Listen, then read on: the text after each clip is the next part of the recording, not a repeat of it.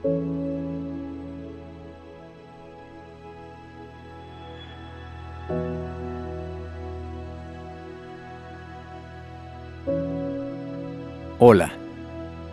este es el podcast Cultivo de Conciencia con Drew Balance.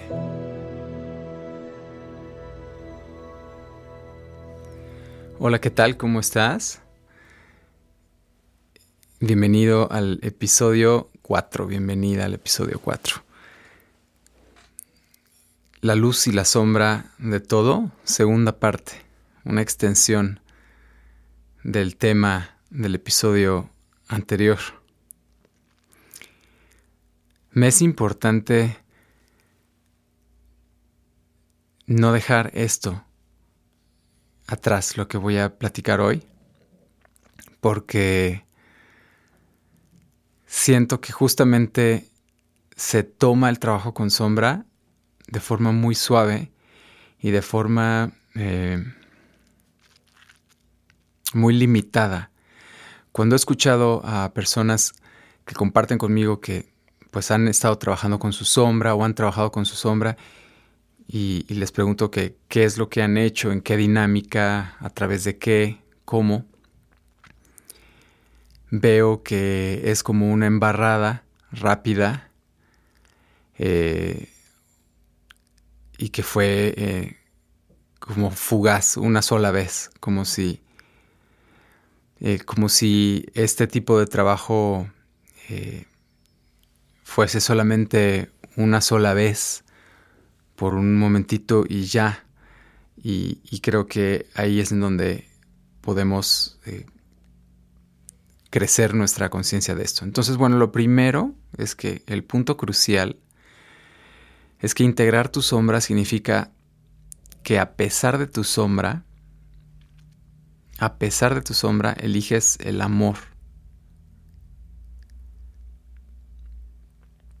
O sea, una vez que asumes tu sombra y comienzas a integrarla, estás ya en el proceso de conocer ciertos temas, de tocar ciertos temas, de comprender la naturaleza del tema que estás trabajando, ya acompañándote, tú eliges el amor.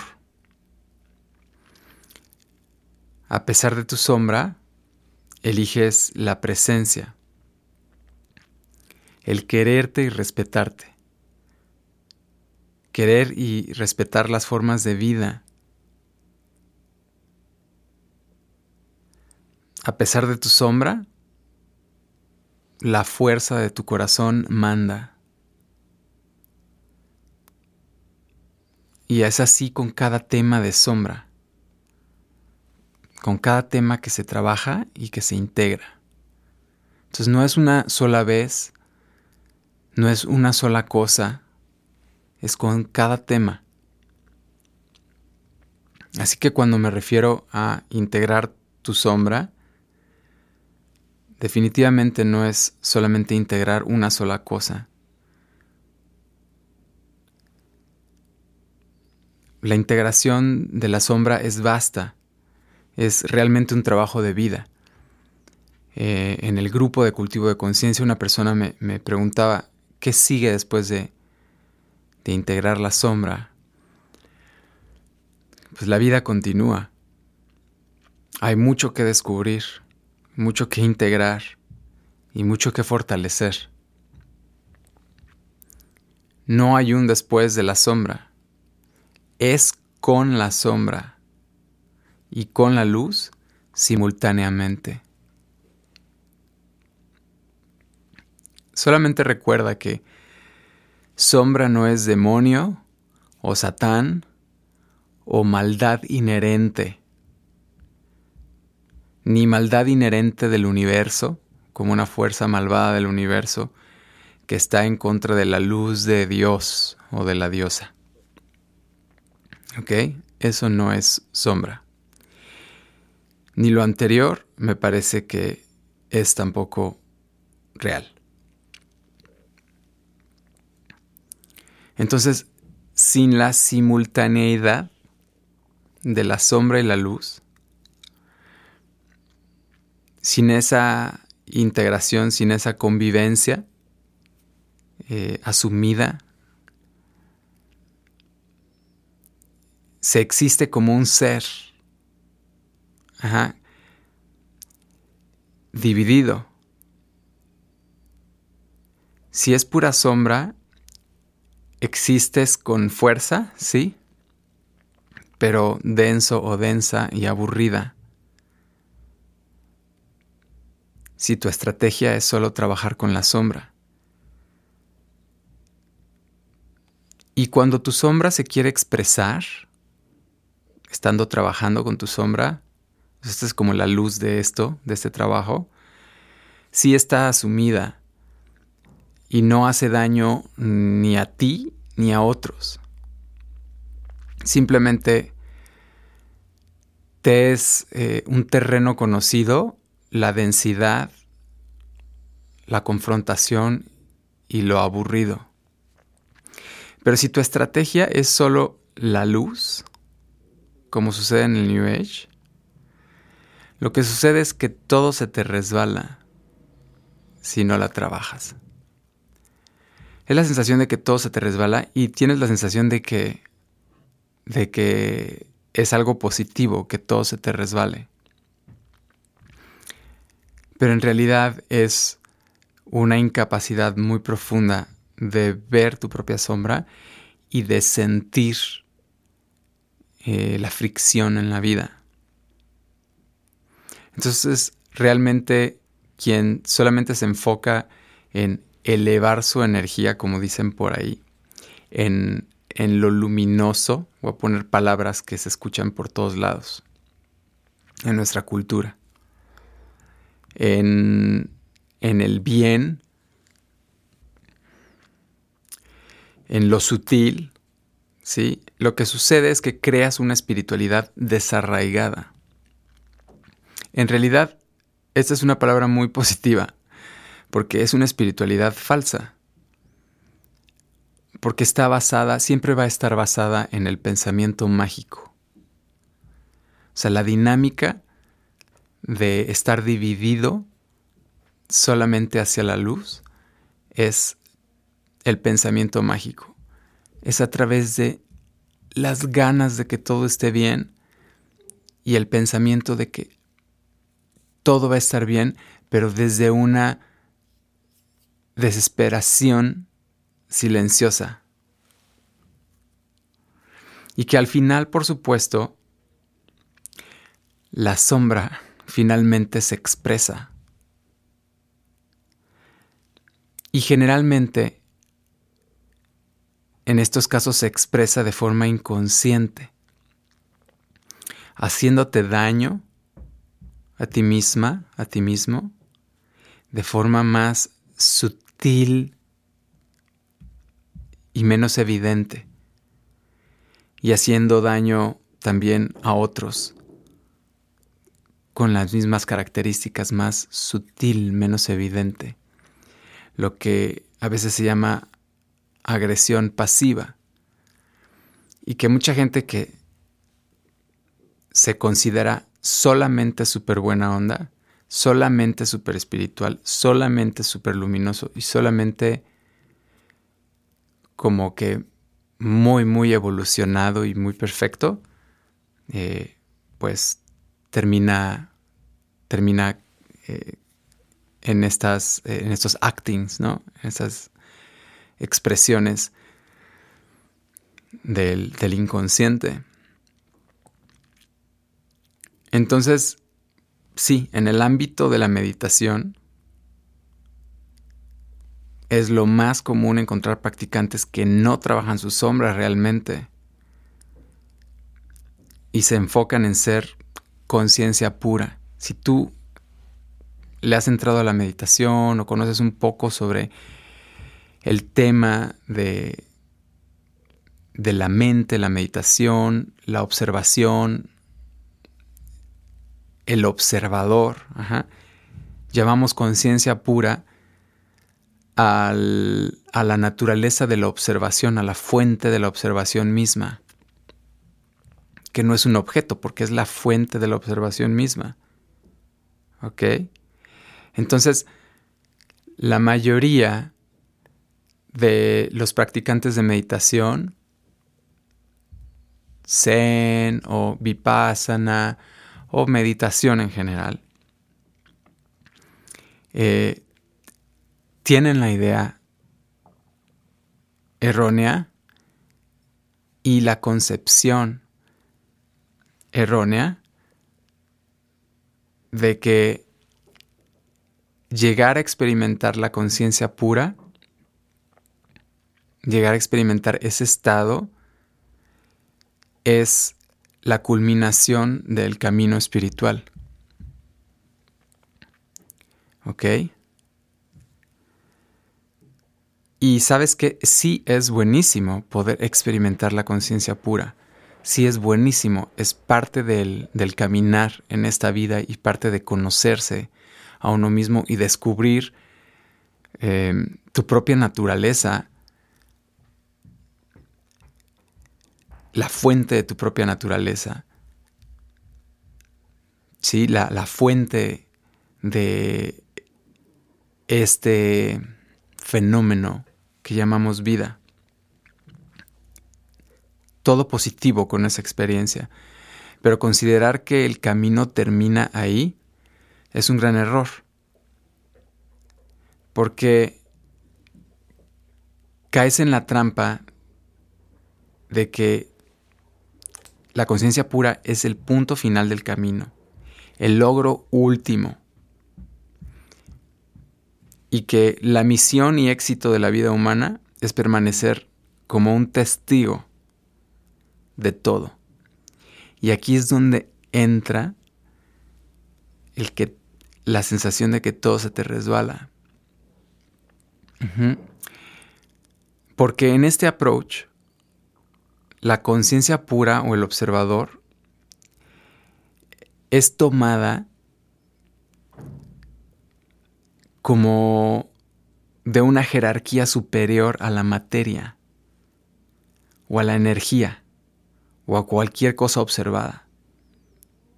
O sea, toda experiencia es un objeto observado o percibido de la conciencia.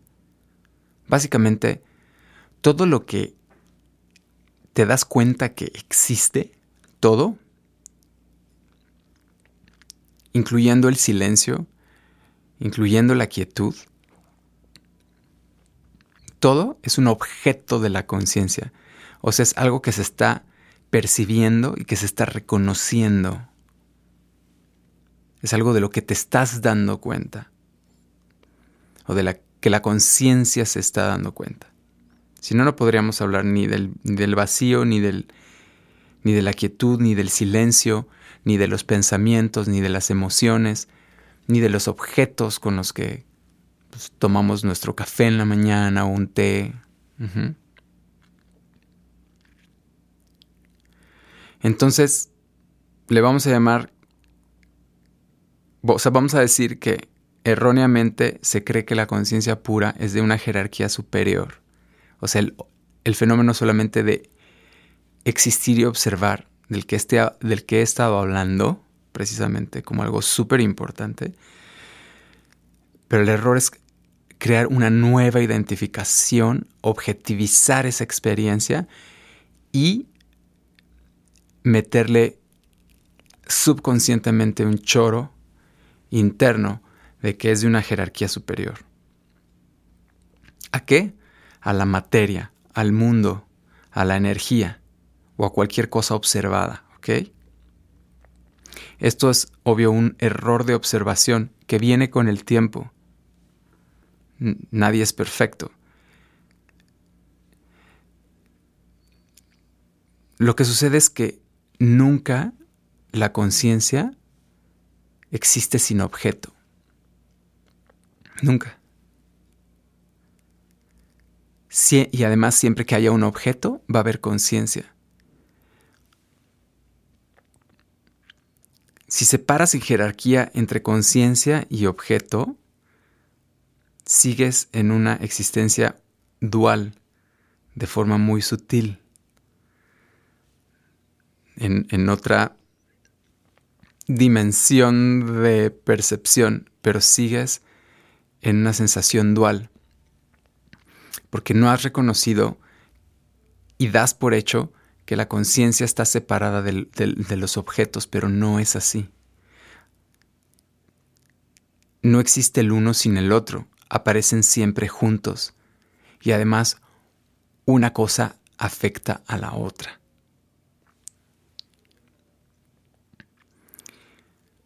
La conciencia es realmente la creadora de todo objeto y energía.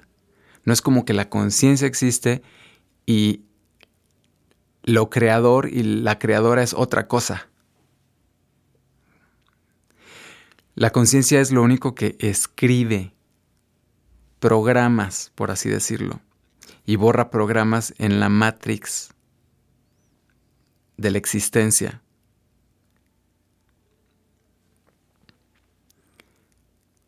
Este poder es inherente a la conciencia pura, o sea, el poder de manifestación es inherente, es parte de su ser, no es algo distinto.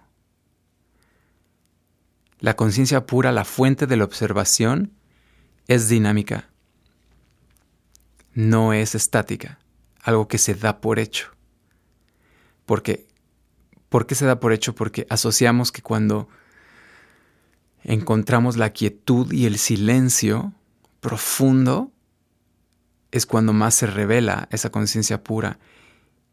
Y generalmente nuestros primeros reconocimientos profundos, así evidentes de la conciencia pura, vienen a través de esa práctica de quietud y silencio, pero no es que así es. Se, se experimenta todo el tiempo, aunque haya ruido, y aunque haya movimiento, y aunque haya caos.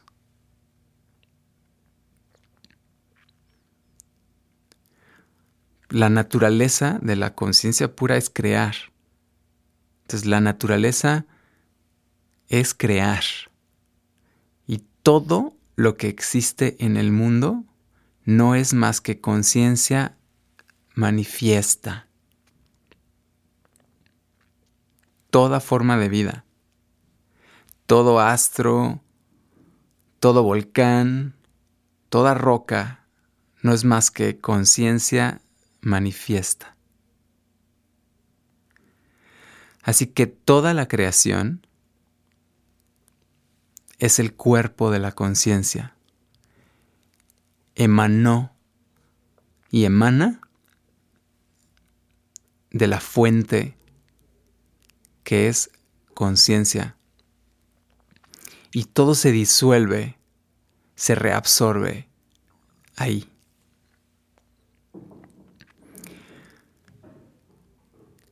Algunos de estos cuerpos de la conciencia son organizaciones complejas.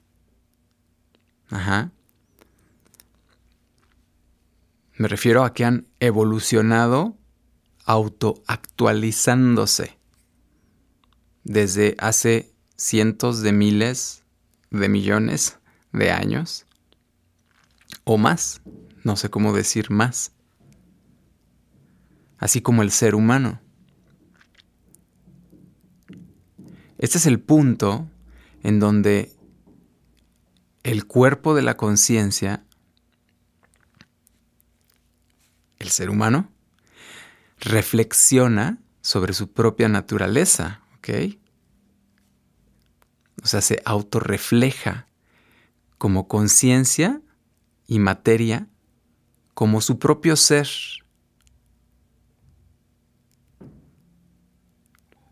reconociendo a la fuente de su existencia como su propio ser, producto del universo. Esto da como resultado un éxtasis que puede ser en forma de paz, profundidad, significado, entendimiento, alegría, Eh, asombro, silencio. Así que el camino completo no es establecerse como conciencia pura, sino como el mundo tal cual es también. El proceso de realización evoluciona de ida hacia la conciencia pura y de regreso hacia la vida y lo creado tal cual es. Es un two-way ticket. Es un boleto de ida y regreso que se viaja constantemente, se recorre constantemente y se cierra el ciclo de autorreflexión y manifestación, asombro, aprecio, conexión, participación en el mundo al 100%, participación en, en, este escenario tan hermoso en el que estamos viviendo este sueño como de avatar, de tener un cuerpo y de experimentar el mundo. Qué, qué bello, qué impresionante, ¿no? A esto nos trajo el trabajo de sombra porque ¿te fijas la conexión? Si la espiritualidad es desarraigada, no hay realmente camino de regreso al mundo. Te quedas con la falsa idea en tu viaje de que solamente ser un testigo es la onda. Estás negando el por qué estás aquí desde un principio. Y precisamente la materia que lo contiene todo, o sea, mientras más denso es algo, más contiene de todo. Así que tiene un valor enorme la densidad. Precisamente esta densidad es la que te ha hecho poder llegar a esa experiencia, nada más que ahora digamos que traicionas al fenómeno cuando solamente te quieres quedar en la observación y que todo se te resbala. Aquí es en donde entra un tema importante sobre la jerarquía. O sea, realmente la enfrijolada, la enchilada, el andar en bicicleta, el ver una película, el salir a caminar, el sentarse en silencio, el ver a los ojos, el abrazar. Ajá. Todas estas cosas simples, sencillas, son tan altas y tan divinas como una meditación muy profunda, un retiro de meditación, un, retiro de silencio. No hay jerarquía en términos reales.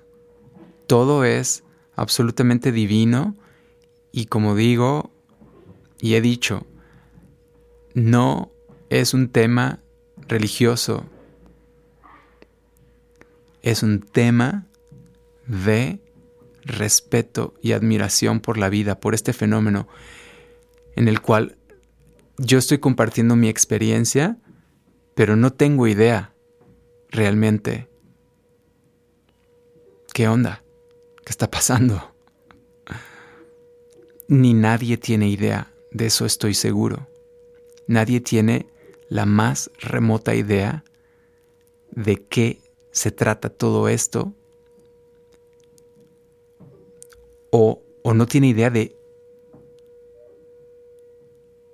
de la naturaleza del fenómeno por completo, la explicación completa, el abrazo completo al universo, a la fuente de todo, a lo más profundo y lo más eh, misterioso.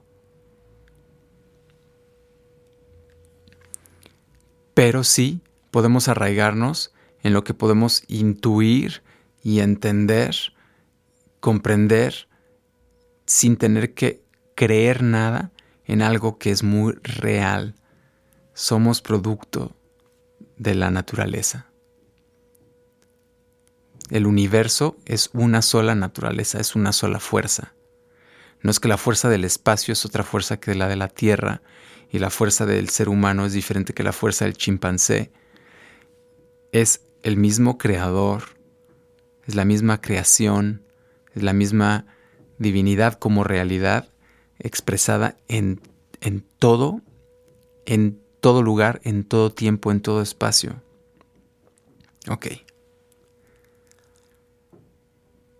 Quería yo hacer la conexión del trabajo de sombra con, con el tema de, del trabajo personal y cómo se relaciona con la conciencia pura y cómo regresar a participar al mundo desde este corazón humano que en mi opinión es lo más alto, es lo más alto. El emprender el camino de regreso es el ejercicio más valiente que hay. Hay una valentía muy tremenda el ir soltando la, al principio, o en, esta primera etapa de ida hacia la conciencia pura, la valentía de ir suavizando nuestra identificación con nuestro personaje, con nuestra historia, con nuestras heridas, con, para poder abrir paso a esta experiencia que nos revela una nueva un nuevo reconocimiento sobre nuestra naturaleza última. ¿Qué somos verdaderamente? Ni siquiera es quién somos, ¿qué somos? Somos la naturaleza completa, somos todo. Todo es nuestro ser, todo es nuestra propia naturaleza. Qué belleza, qué hermoso. Pero esto es solo el boleto de ida. Y eso, claro, requiere de muchísima valentía, muchísimo trabajo. Hay muchas formas de abrir camino. Unas sí más eficientes que otras. En general. En particular, pues hay casos extraordinarios en donde lo que completamente es veneno para uno resulta ser medicina para el otro sin duda. Pero el camino de regreso, el camino de desde el corazón humano que es el integrador de la experiencia completa, regresar al mundo y abrazar el fenómeno de la vida, el fenómeno de la existencia y de compartir esto con otros, Ese camino de regreso está lleno de valentía y de los regalos más dulces y hermosos. En la práctica, esto también quería comentarlo yo, ¿cómo se trabaja la sombra? Bueno, en mi vida, en mi caso, en la experiencia que yo he tenido, que yo solamente soy un libro más en la existencia, cada uno de nosotros es un libro abierto. Cada uno eh, va creando su camino al andar. Pero te comparto lo que viene como regalos importantes para trabajar con la sombra, definitivamente es psicoterapia. Psicoterapia, que psicoterapia en esencia en esencia es el compartir espacio con alguien que ha hecho la introspección antes que tú, ha refinado su proceso de llevar a otro a ver hacia adentro, darse cuenta de ciertos aspectos que tienen que ver con el camino de esa introspección permitirte verlo y darte contención y darte apoyo para que puedas verlo, sentirlo, dolerlo, integrarlo, sacarlo, expresarlo, etc. En compañía. Así que no estoy yo hablando aquí desde la bandera de que los terapeutas son muy chingones y, y que solo una escuela de psicoterapia es muy buena o no. No hay bandera de aquí de, de los, los, sanadores y los... nada, ¿ok? Pero entonces, bueno, con esto la psicoterapia me es fundamental. Y me queda súper claro que hay psicoterapia con en la... O sea, e, estilos y aproximaciones de psicoterapia a las que no me siento nada atraído, ni a ir, ni a dar. Y otros sí. Así que es un tema amplio. O también, bueno, con psicoterapia y también con plantas maestras. Yo no estoy aquí eh, diciéndole a alguien que lo haga, solamente estoy diciendo mi experiencia. Y tampoco recomiendo que lo hagas, eh, que trabajes con plantas maestras si no estás con un, una persona con mucho, mucho criterio y experiencia y conocimiento informado acerca del tema. Y un gran corazón y gran experiencia. O con terapia y, arte, ¿sabes? Expresión corporal. ¿Por qué la terapia siempre? Porque la terapia es el lugar para integrar nuestras experiencias con las plantas maestras, con el arte, con las relaciones, eh, nuestras experiencias con el trabajo de sombra, que ahí mismo pues es el lugar para trabajar, trabajarla, pero ahí mismo es el lugar para integrarla. O todo lo anterior, también más meditación, dije trabajo corporal, expresión corporal, pero en la línea de trabajar con la sombra, que también no es algo fácil de encontrar. O es fácil de encontrar, pero por encimita, como una embarradita que deja contenta a la, a la, a la tribu que está en el trascendentalismo, en el tema de ser conciencia pura y la luz solamente y así. Entonces trabajan con la sombra como creyendo en el pensamiento mágico de que con eso ya se va a solucionar eh, la incomodidad de la incomodidad. ¿sabes? La incomodidad de la incomodidad, la incomodidad de la, de la fricción, la incomodidad de la densidad y la incomodidad de la dualidad, eh, de la dualidad que existe en el mundo, pero no última. No estoy hablando de una dualidad última, sino de una dualidad eh, que es parte de, de la superficie y de los fondos de la existencia misma, pero no en última instancia. ¿ok? También trabajo de voz. Se puede llegar a trabajar con la voz, la sombra, muchísimo. ¿eh? Entonces, bueno, pues para mí era súper importante explicar o compartir estos temas acerca de la luz y la sombra de todas las cosas, eh, para no dejarlo como una embarrada, eh, más, ¿no? Aquí en, el mundo del, New Age, en donde precisamente cada vez más y más eh, se fortalece, desgraciadamente, el, evitar, el evitar sentir, evitar sentir, evitar sentir y dar por hecho que la trascendencia y la evolución espiritual es eh, unidimensional.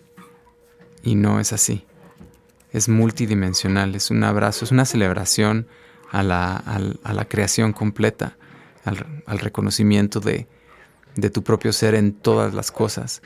Y bueno, el dolor seguirá doliendo. ¿Ok? Eso es lo interesante. El dolor seguirá doliendo. Y a lo mejor puedes decir, no, pues entonces no me interesa este tipo de trabajo. Voy a buscar el trabajo que me lleve a donde no hay dolor en la vida. No lo vas a encontrar no pierdas el tiempo, no lo vas a encontrar, el dolor va a seguir existiendo en la vida, pero el sufrimiento autocreado no, que es el 99% de las veces, del cual ya hablé en episodios anteriores. ¿Ok? Entonces, bueno, aquí compartiendo esta información, te dejo. Ten hermoso día, ten hermosa semana. Nos vemos en el próximo episodio que les voy a adelantar, estoy preparando algo que a mí me parece muy interesante y que creo que va a llevar varios episodios recorrerlo. No va a ser sobre conciencia pura, no va a ser sobre sombra. Vamos a, ver una perspectiva fresca y nueva de... Pues yo les voy a compartir cosas que he estado descubriendo y conectando en esta vida. Todo lo mejor. Nos vemos.